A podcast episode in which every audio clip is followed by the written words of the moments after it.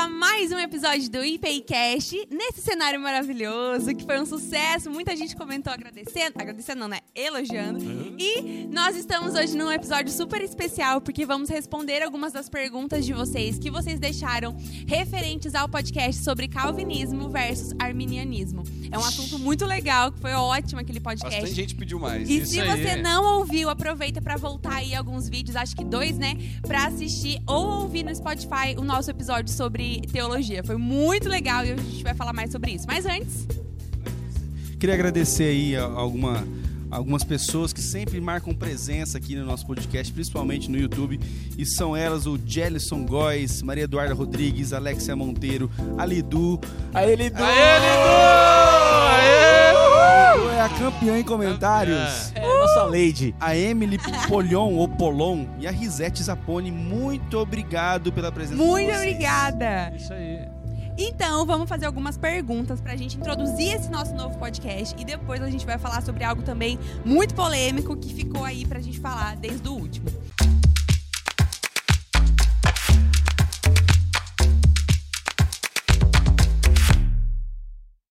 Eu vou, vou fazer uma pergunta aqui, eu achei muito legal desse espectador aqui, ó. Se há predestinação, adianta orar pela conversão de uma pessoa? Esse espectador, no caso, esse aí a gente vai expor aqui mesmo. né? É o Nacli. Nacli.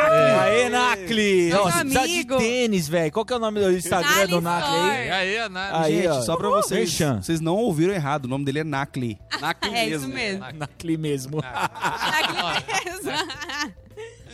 Repete a pergunta aí que a gente zoou. A pergunta do Nakli é: se há predestinação, adianta orar pela conversão de uma pessoa? Eu acho que a gente para são duas questões aí. Primeiro, é, por que, que a gente ora, né? Eu creio que a gente sempre fala isso, né? O exemplo do rei Ezequias, Deus dá uma ordem, né? Dá uma palavra dizendo que ele iria morrer para ele se preparar. E aí ele clama a Deus e Deus então dá uma segunda mensagem para o profeta dizer para ele que daria mais 15 anos de vida. Quando a gente pensa sobre oração, a gente tem que entender que Deus decidiu ouvir as nossas orações.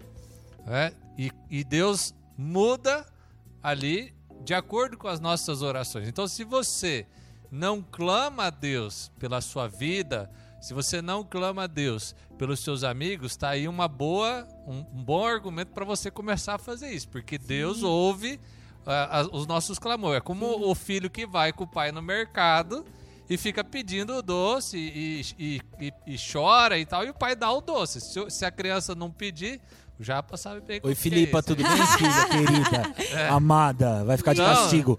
É, o pai às vezes faz isso, às vezes não faz, mas se o filho não pede, não vai fazer. Então, Deus, Deus tem essa perspectiva.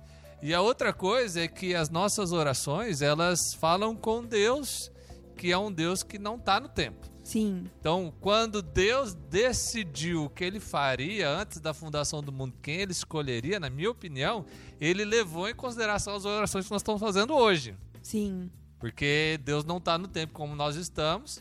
Então ele pode ouvir as nossas orações hoje, antes da fundação do mundo, e agir na vida dessa pessoa, trazendo salvação por ela por causa da tua oração. Gente, então se agora, nesse momento, você quiser dar um pause pra refletir, porque explodiu a nossa cabeça aqui antes, na hora que a gente tava conversando, dá um pause, reflete, ora, depois você volta. É que o, o lance é que o antes da fundação do mundo pra nós parece ser um tempo passado, né? Mas Sim. o antes da fundação do mundo pra Deus é um tempo eterno. É. É, a- é o Kairos, né? O É, tempo de o tempo Deus, de que Deus. não é o Cronos, que é o nosso tempo, né? A gente, sempre quando a gente fala da ação de Deus, a gente tem que dar um pause e começar a fugir da mentalidade humana e do raciocínio humano para tentar imaginar Deus nos seus atributos. E aí, quando a gente faz esse esforço para tentar perceber Deus no seu tempo, na sua forma e no, na- na- no seu poder, aí a gente abre a oportunidade para coisas que dentro da lógica humana não fazem sentido. Então, faço uma coisa hoje que muda o passado. É isso que faz. Você- quando você ora, você está falando com Deus na eternidade e isso tem influência sobre o, o, o que para nós é passado, mas que para Deus é o tempo presente. Gosto Doido. também daquela. Tem um texto em Apocalipse que diz que as orações dos santos elas sobem como um aroma suave e vão preenchendo taças nos céus. E de tempo em tempo essas taças transbordam sobre algumas causas, né?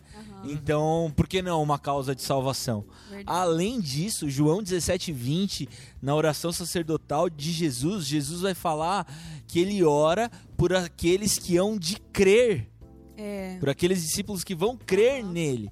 Então, se Jesus orou por aqueles que vão crer ainda, eu também tenho que orar por esses que Verdade. vão crer, cara. Jesus é meu modelo, então eu vou orar pela salvação dos meus irmãos. Uau.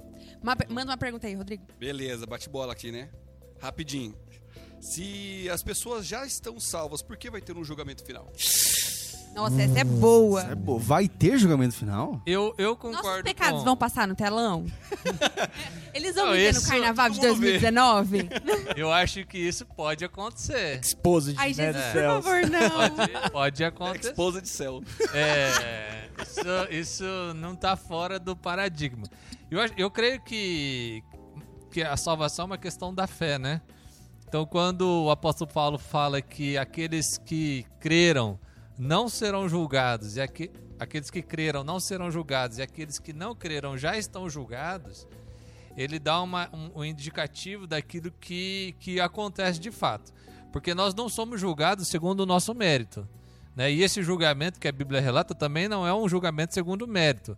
É segundo aquele que tem Cristo como seu mérito e aquele que não tem Cristo como seu mérito. E nesse, nesse quesito, eu tenho Cristo ou não tenho Cristo, isso já me separa.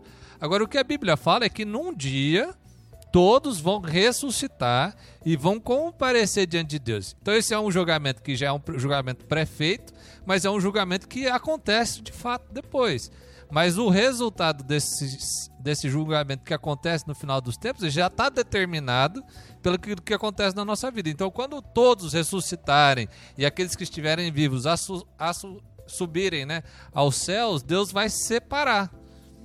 Então, só que o resultado desse julgamento, hoje eu já tenho testemunho disso, porque o Espírito Santo de Deus fala no meu coração e ele testemunha que eu sou filho. Então eu sei que eu faço parte dos salvos. Eu não sei se o Rodrigo faz, porque o Espírito Santo dele fala dentro é dele, não fala dentro de mim. Ô Deus, fala aí. Então, eu tenho essa certeza. E você que está nos ouvindo sabe se o Espírito comunica no seu coração ou não. E aí isso te dá a certeza que no dia do julgamento, não pelo seu mérito, mas pelo mérito de Cristo, você é colocado do lado daqueles que vão para a salvação. Uma coisa que eu ouvi que pra mim é, me dá paz a respeito dessa de- desse julgamento é que todos aqueles que são salvos são julgados cobertos com o sangue de Cristo, né? Já justificados, É. né? Então é, esse julgamento não é para efeito de, de juízo de Deus, mas para sua justiça. Sim, é verdade. Então isso é algo maravilhoso, gracioso da parte de Deus. Até pra emendar com a pergunta do João Vitor do YouTube, falou assim: como saber se sou predestinado à salvação? Eu acho que é, é, Romanos 8 vai dizer isso, que o Espírito Santo de Deus fala no nosso coração e testemunha. Eu não sei pôr isso em palavras, para ser bem sincero.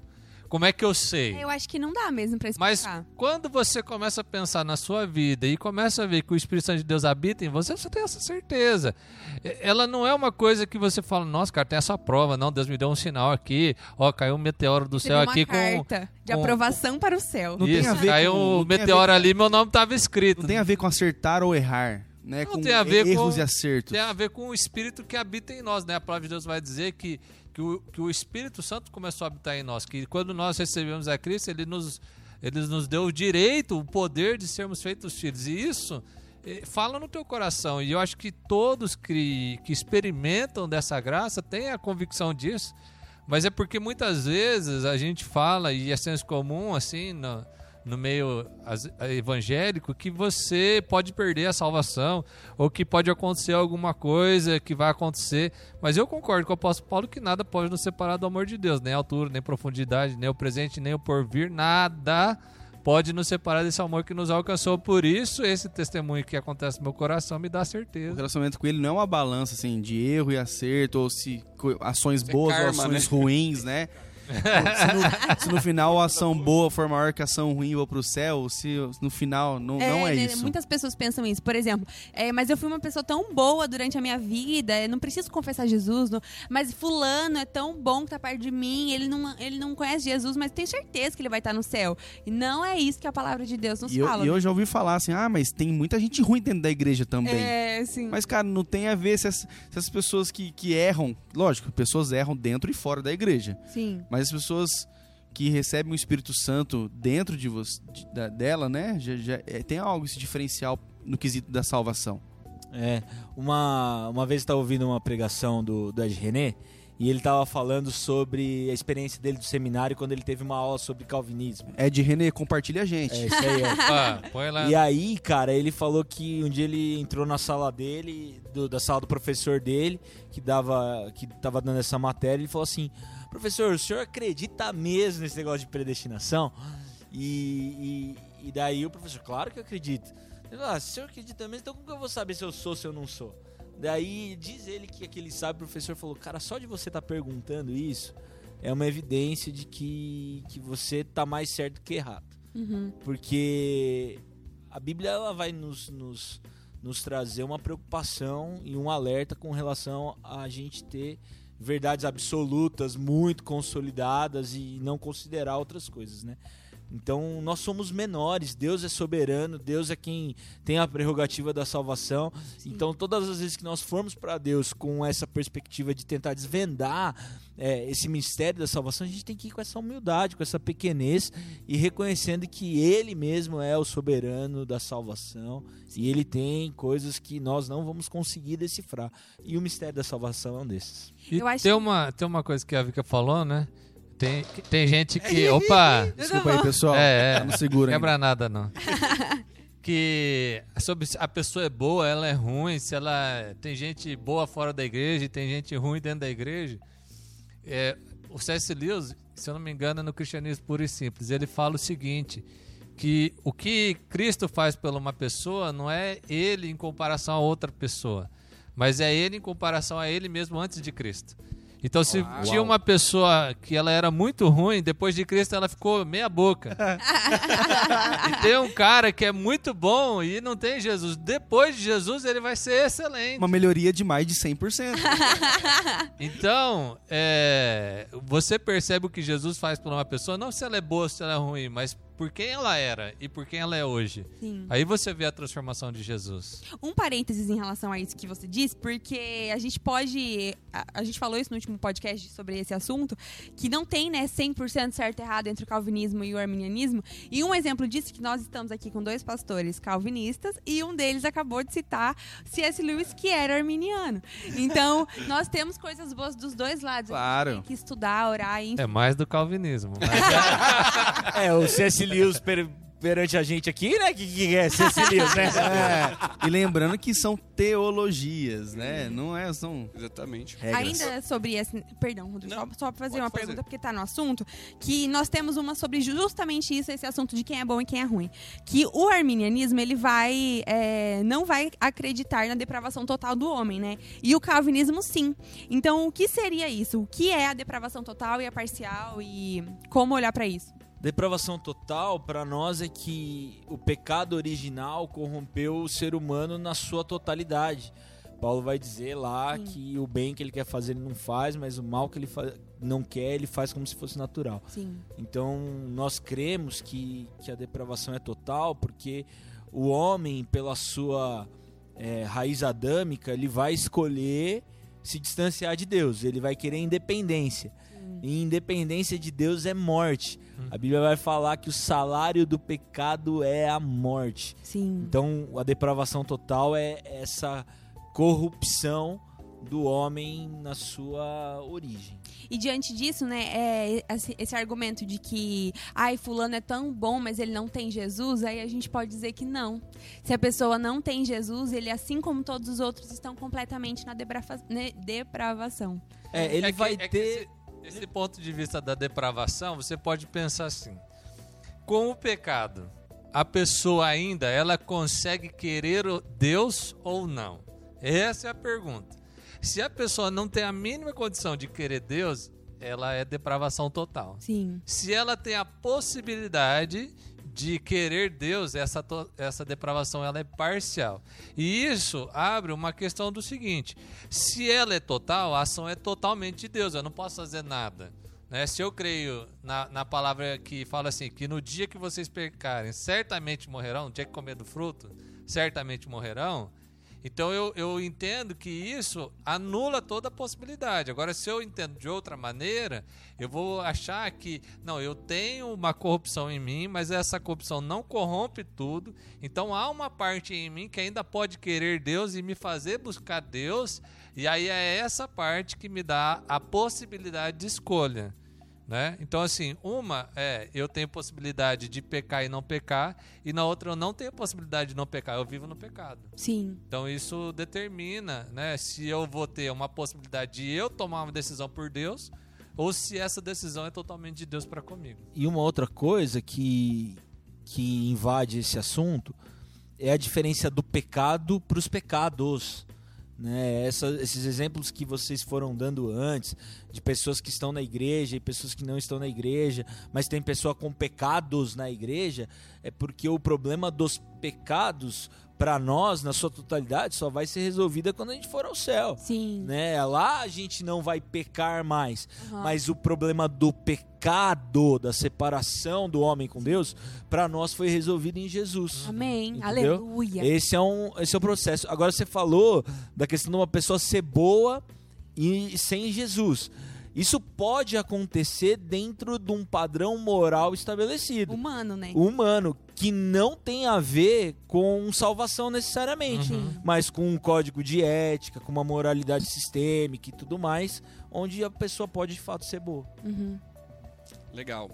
É, então também tem uma aqui que já foi respondida, mas é só pra deixar claro que a gente leu, né? Que falou sobre a, inca- a inconstância na caminhada. Aquelas vezes que a gente tá super bem na fé. É do Nacli também. É do NAC também.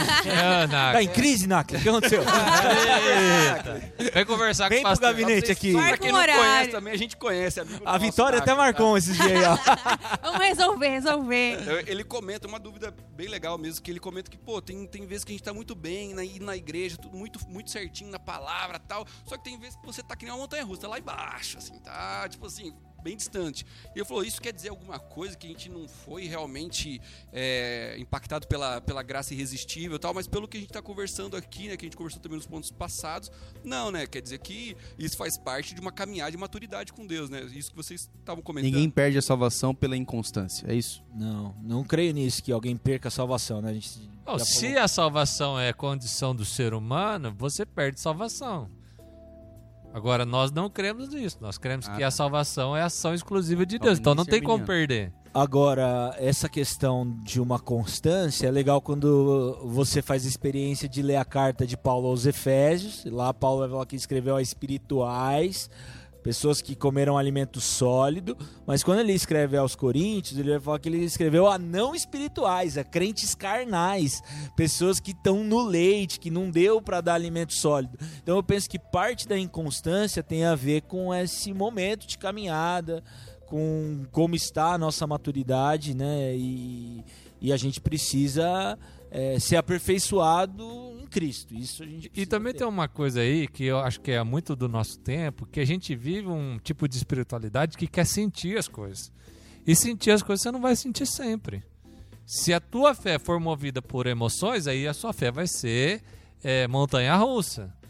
E talvez você está vivendo uma fase da tua maturidade espiritual que você não, não sente tantas coisas assim, não é aquela coisa. Mas você corrigiu o seu casamento, corrigiu a sua vida, parou de ter um pecado intencional em certa área.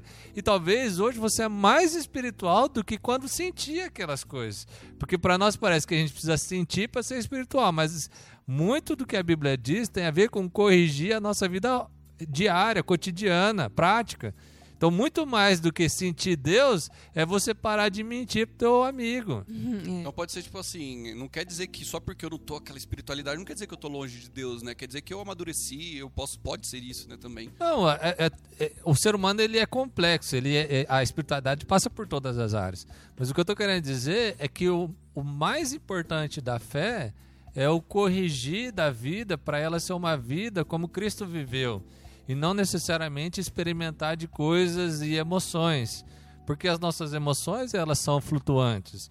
É, você você se apaixona por uma menina, daí você se compromete com ela, você não fica naquela loucura da paixão de ficar pensando 24 horas, até porque isso, hum, é, do ponto de vista psicológico, é, é, é quase que doentio. Mas você passa a amar aquela pessoa e conviver com ela. E, e, e esse e esse patamar do amor é muito mais forte do que a paixão. Mas às vezes a gente acha que porque a gente não está apaixonado como nos primeiros dias de namoro, que a gente ama menos aquela pessoa que a gente está convivendo. Gostei, gostei. E até há uma instrução bíblica quanto a isso, né? Ó, cuida do seu coração, porque ele é enganoso. É. né? Então essa espiritualidade sensitiva, ou não, não que não possa ser sensitiva, mas que a sua régua de maturidade está naquilo que você sente é extremamente perigosa. Manda a última aí, Rafa. Ó, A última. várias, né? Teve, Teve várias. A várias. Porque assim, a Dá última, ela vai dar um gancho para nós podermos falar um pouquinho sobre universalismo. Já falamos de, do arminianismo, do calvinismo, agora universalismo, que eu acho que também é um negócio, é uma teologia muito legal de se comentar. E não é uma, não é uma pergunta, é uma reflexão. Não é estranho pensar que tem pessoas rejeitadas por Deus? Já emenda aí e explica um pouquinho de universalismo respondendo essa pergunta. Eu só, eu só- eu só queria falar foi- uma coisa que é- Mais isso, me incomoda muito. Que a pessoa. eu Não tô falando que você disse isso, tá? Não, não Mas fui eu é- que disse. Não fui eu que disse. Não, mas é que a gente fala teologias como se teologia fosse uma coisa fora da vida prática. Porque teologia, né, teologos, é conhecimento de Deus. E o que a gente vive aqui é para ter teologia. É verdade. é né? verdade. Então, o conhecimento de Deus faz parte da vida cotidiana, isso é importante. Agora, indo para a pergunta de fato, e- e- eu creio que a Bíblia ela não dá subsídio suficiente para dizer que Deus vai salvar todo mundo. Sim. Eu, eu acredito que a Bíblia dá subsídio para o, o calvinismo e também dá subsídio para o arminianismo. O universalismo, ele é pensar pouquíssimos versículos e que, e que estruturam um tipo de pensamento que é agradável para o nosso tempo. Deus vai salvar todo mundo inde- indescri- é, sem, sem considerar nada. Né? E sem levar em conta a, a sua possibilidade de deixar salvar.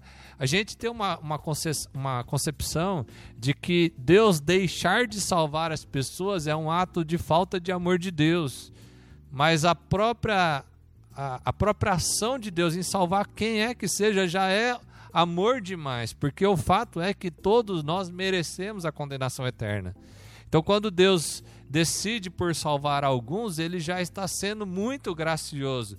E deixar de salvar os outros não implica que ele é injusto e nem implica que ele é menos amoroso e bom. Então acho que isso é uma, um, pensamento nosso que a gente fica assim, pô, mas se tem um salva-vidas lá e ele pode salvar todo mundo, por que, que ele não salva todo mundo? Ele deixa um se afogar e salva o outro. Se o salva-vidas salva cinco e cinco se afogam e ele podia salvar os dez, ele é ruim? Não, ele é bom, ele salvou cinco que estavam se afogando. É, eu acho que esse é, é- é o pensamento. E, e- e aí, assim, claro que eu quero que Deus salve todo mundo. Eu oro para Deus salvar todo mundo. Eu, eu, se A Deus gente faz fosse- missões pra isso, né? se, de- Quanto se mais tivesse alguém melhor. para querer que Deus for universalista, sou eu.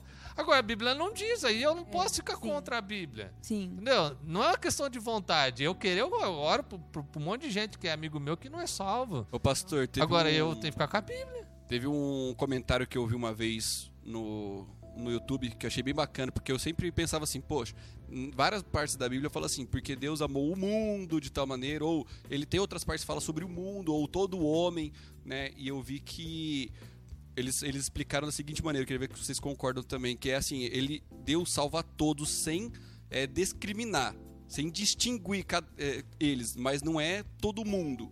Né? Não, mas Todos, você pega assim, esse- é homem, é mulher. Mas ó, você pega esses gente versículos. de Deus amou o mundo de, ó, Deus É amou o mundo de tal maneira que deu o seu filho Ah, para que sei, só um todo aquele. Tem um condicional. Sim. A, a grande questão é que se a gente não olhar para os condicionais que a Bíblia coloca, eu tô, fa- eu tô pensando uma parte do texto. Aí eu tô sendo injusto com a Bíblia e eu tô dizendo que a Bíblia diz o que eu quero que ela diga. É. Cara, e tem uma outra coisa também que eu acho que às vezes a gente, a gente foge dessa perspectiva, principalmente em conversas mais teológicas, que é o não sei. Mano, não sei por que, que Deus escolhe uns e não escolhe Deus quis, outros, né? Aquela, cara. aquela porque resposta. Porque a gente entra num- num- numa dimensão de discussão que a gente não tem como racionalizar na totalidade. Aham. Meu, é um. Eu, Deus tem atributos incomunicáveis. Um desses atributos incomunicáveis de Deus é a onisciência. Sim. E a onisciência eu não tenho. Queria ter, né? Mas não tenho. Já sabe o número da Mega Sena, né? É, ué. Parar a sofrência, né? Então tem coisa que, a respeito da Bíblia, chega uma hora na discussão que a gente tem que falar, não sei. Não sei. Né? E isso não é um pecado, isso não é. Vamos atrás da santidade, o espiritual, É, E entender Sei que lá. cabe a nós entender também Deus, né? Porque se a gente conseguisse explicar tudo de Deus, os deuses seríamos nós. É. Se a gente Nossa. conseguisse colocar Deus dentro de uma caixa. Por isso que tem coisa que a gente não É, se entende. Deus coubesse na nossa mente, a gente seria igual a Deus. Ô, Vika, é repete a frase, eu acho bem legal aí. Pausa e anote, por favor. Fala. Pause e anote. Volta na sua mente. Não erra a frase agora. Deixa eu lembrar que eu esqueci.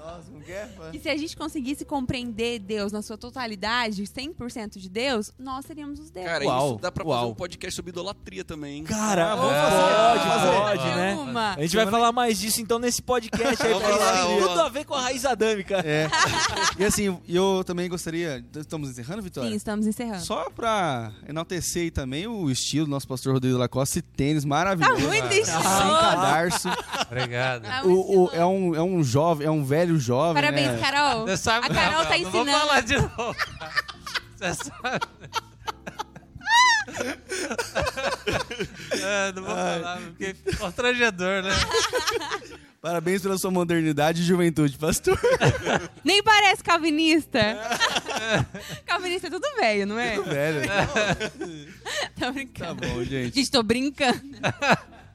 A gente sabe que você é desse tipinho mesmo. Eu... A gente sabe, sabe? Eu tô virando como que você tem uma marca assim, daí você fica assim. www.davica.com.br Davi- É. Aê, ó, ouvi Aê! dizer que daqui dois episódios vai estar todo mundo de Davica aqui. Ah, velho. Patrocinado! Patrocinado! Será que isso foi predestinado? Não sei, eu vou ter que orar sobre. Se for predestinado, não sei, mas que vai ser determinado, vai.